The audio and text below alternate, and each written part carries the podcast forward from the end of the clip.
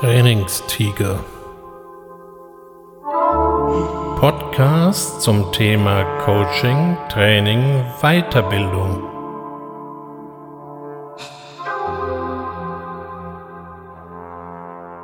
Herzlich willkommen zum Trainingstiger. Sagen Sie mal, haben Sie eigentlich schon mal einen Intelligenztest gemacht?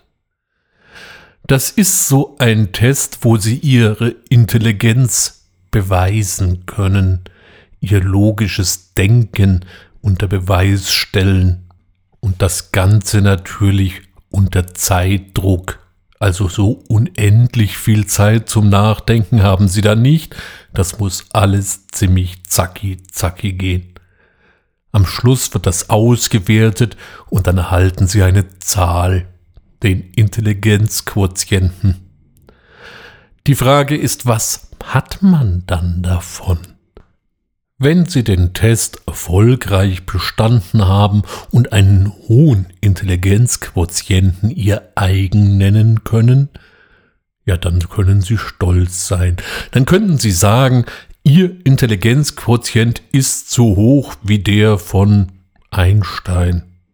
Wo man das genau her hat, weiß ich auch nicht. Aber nehmen wir da das mal. Aber was heißt das?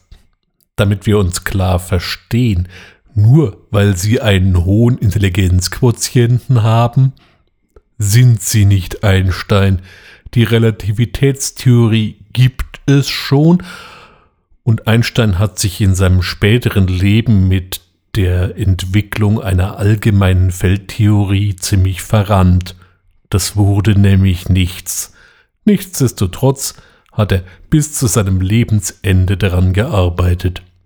Da half ihm auch seine gesammelte Intelligenz nichts. Und wenn sie nicht so erfolgreich abgeschnitten haben, naja gut, dann sind sie vielleicht intelligenter als ihr Hund, aber was hat das wirklich für praktische Auswirkungen?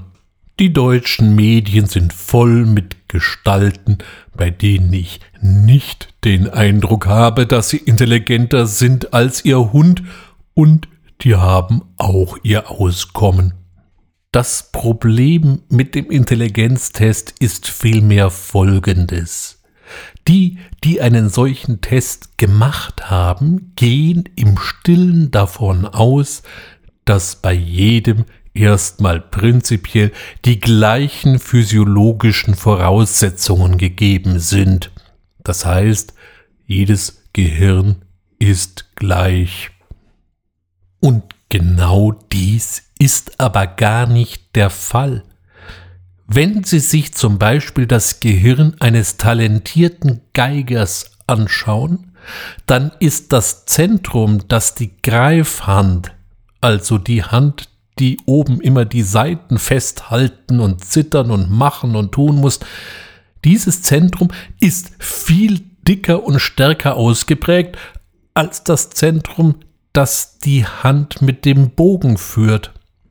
Je nach dem, was einer also kann oder macht oder eben gut kann, ist das Gehirn auch etwas anders aufgebaut. Das hängt damit zusammen, wie wir lernen. Denn wenn wir etwas lernen, wenn wir uns etwas einprägen, dann verändert das unser Gehirn, Unsere Nervenzellen werden neu verschaltet, werden teilweise dichter verschaltet, als es eh schon ist. Das heißt, es kommt zu wirklich physiologischen Änderungen. Diese doch sehr erstaunliche Tatsache, auf die bin nicht ich gekommen, sondern Eric Kandel. Das ist ein Neurophysiologe. Übrigens, seine YouTube-Videos sind sehr empfehlenswert.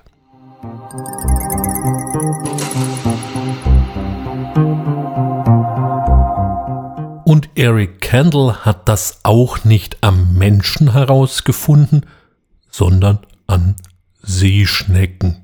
Ja, auch Seeschnecken können etwas lernen und sie haben etwas einfachere Gehirne. Naja gut, sie haben deutlich einfachere Gehirne, aber an diesen konnte Eric Kendall erkennen, dass sich die Nervenzellen neu verschalten, wenn Seeschnecken etwas lernen.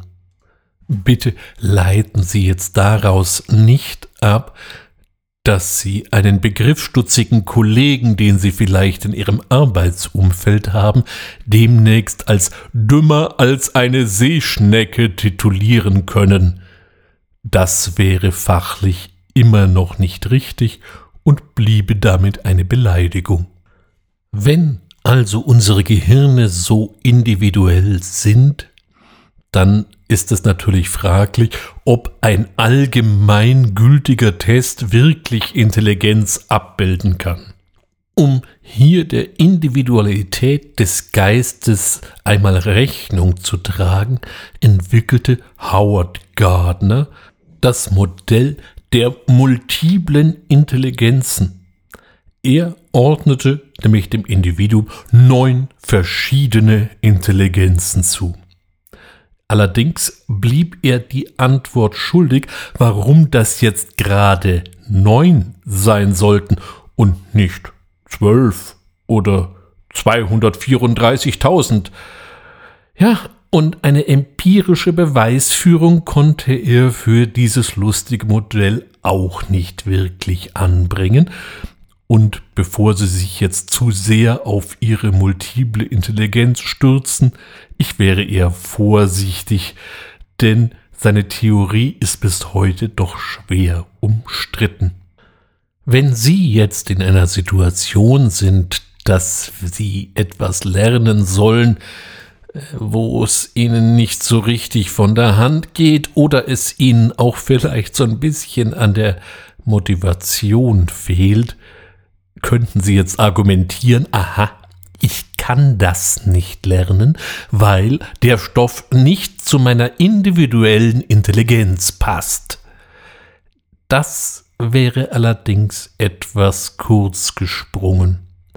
Es geht nicht um den Stoff, den sie nicht lernen können, sondern eher nur, wie sie es im Gehirn am Schluss verdrahten. Und das macht jeder individuell. Die Frage ist also nur, wie kann man etwas gut den Menschen beibringen? Da ist zum einmal der ganz klassische Einsatz von kleinen Gruppen.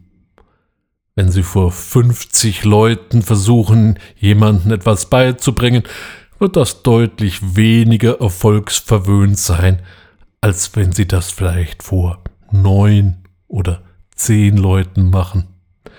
Ich persönlich habe so meine obere Grenze, die liegt bei 14. Das ist eine Gruppe, mit der kann man gut arbeiten. Alles, was darüber hinausgeht, hat dann schon so ein bisschen was vom Sack Flöhehüten an sich. Und auch sonst gelten beim Lernen wieder die althergebrachten Mechanismen. Das heißt, wie empfangen wir unsere Information? Hören geht schon mal. Sehen ist schon besser. Hören und sehen ganz hervorragend. Und am allerschönsten hören, sehen und dann selber machen. Und nicht nur das, sondern eben auch wiederholen, wiederholen, wiederholen. Rein physiologisch können wir das jetzt auch begründen. Denn je öfter Sie etwas machen, je öfter Sie es also wiederholen, desto mehr werden Ihre Nervenzellen verschaltet, desto intensiver wird die Information wirklich in der Vernetzung ihrer Nervenzellen festgelegt.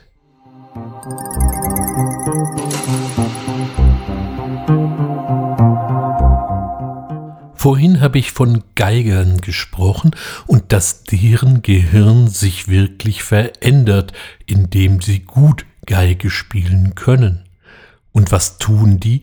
Die sind nicht nur talentiert, gute Geiger üben auch verdammt viel. Das heißt, sie wiederholen, wiederholen, wiederholen, bis sich das eben wirklich in ihrer Gehirnphysiologie festigt. Ein anderer Ansatz ist der Einsatz von künstlicher Intelligenz beim Lernen. Ja, heute soll ja alles online gehen, da liegt es doch auch mal nahe, derartige Programme zu nutzen. Das hat sich als durchaus hoffnungsfroh herausgestellt. Übrigens, kleine Gruppen und künstliche Intelligenz hat sich als noch besser erwiesen. Was heißt das für die Fortbildungsprogramme und das Lernen in der Zukunft? Wir haben eine Reihe von guten Ansätzen gefunden. Nun gut mag der ein oder andere anmerken, im Homeschooling schlägt sich da momentan noch nichts nieder, aber da liegt es wohl auch teilweise eher am Übertragungsweg als an der Qualität des Programms. Nichtsdestotrotz werden wir auf Dauer nicht umhin kommen, die unsere Erkenntnisse aus der Neurophysiologie in eine neue Fortbildungskultur zu integrieren. Was mich hier recht hoffnungsfroh stimmt, sind neue sogenannte agile Lernformate. Agil ist ja so ein Wort, was viele verwenden und sehr unterschiedlich verwenden. In agilen Lernformaten setzt man A auf kleine Gruppen und einen geringeren Informationsinput, also nicht über Tage und Stunden die Leute vollpumpen, sondern in kleineren Portionen Informationen verabreichen, damit diese dann in der Gruppe verarbeitet werden kann, und zwar individuell. Gerade für derartige Lernformate bildet sich das Online-Lernen sehr gut an. Ich läster ja gerne über die Praxis der Online-Trainings und was wir hierzulande Land auf Land ab noch immer beobachten können. Aber wenn es darum geht, kleinere Lernformate zu transportieren, ist online eigentlich genau der richtige Rahmen. Entscheidend für den Erfolg von Fortbildungsprogrammen in der nächsten Zukunft wird nicht mehr die Quantität sein, die Dicke des Fortbildungskatalogs, sondern die Qualität, also das, was auf gut Deutsch hinten rauskommt. Und der Erfolg des ein oder anderen Trainings ist ja auch sonst nicht vom Intelligenzquotienten der Teilnehmer abhängig. Oder haben Sie schon mal erlebt, dass Sie Eingang eines Trainings erstmal einen Intelligenztest absolvieren mussten und wenn Sie da nicht eine Mindestpunktzahl bekommen haben, dann hieß es, nö, Sie bleiben jetzt bitte mal draußen? Mag sein, dass jetzt eine oder der andere Trainerkollege, der diesen Podcast zufällig hört, im stillen aufjubelt und sich sagt, hm, eigentlich gar keine so blöde Idee. Ja, aber es würde zu nichts führen. Es geht eben darum, mit dem Gehirn der Teilnehmer oder mit den Gehirnen der Teilnehmer zu lernen, und nicht gegen sie. Genauso wie sie eben auch nicht gegen ihre Teilnehmer irgendetwas trainieren können. Deswegen ist es eben nicht nur wichtig, dass wir unsere Teilnehmer erreichen, rein physiologisch, sondern eben auch psychologisch, sie abholen, sie einladen und quasi in einer gemeinsamen Gruppe etwas erarbeiten. Denn geben Sie es doch mal zu, als Trainer, so ist zumindest immer mein Eindruck, lerne ich jedes Mal etwas dazu. Vielleicht nicht fachlich, aber ich lerne etwas von meinen Teilnehmern, nämlich wie sie die Welt sehen, wie sie ihre Erfahrungen einbringen und was das dann eben wieder für das Thema zur Folge hat, mit dem wir uns beschäftigen. In diesem Sinne wünsche ich Ihnen eine gute Zeit, Vielen Dank fürs Zuhören. Bis bald, Ihr Ulrich Wössner.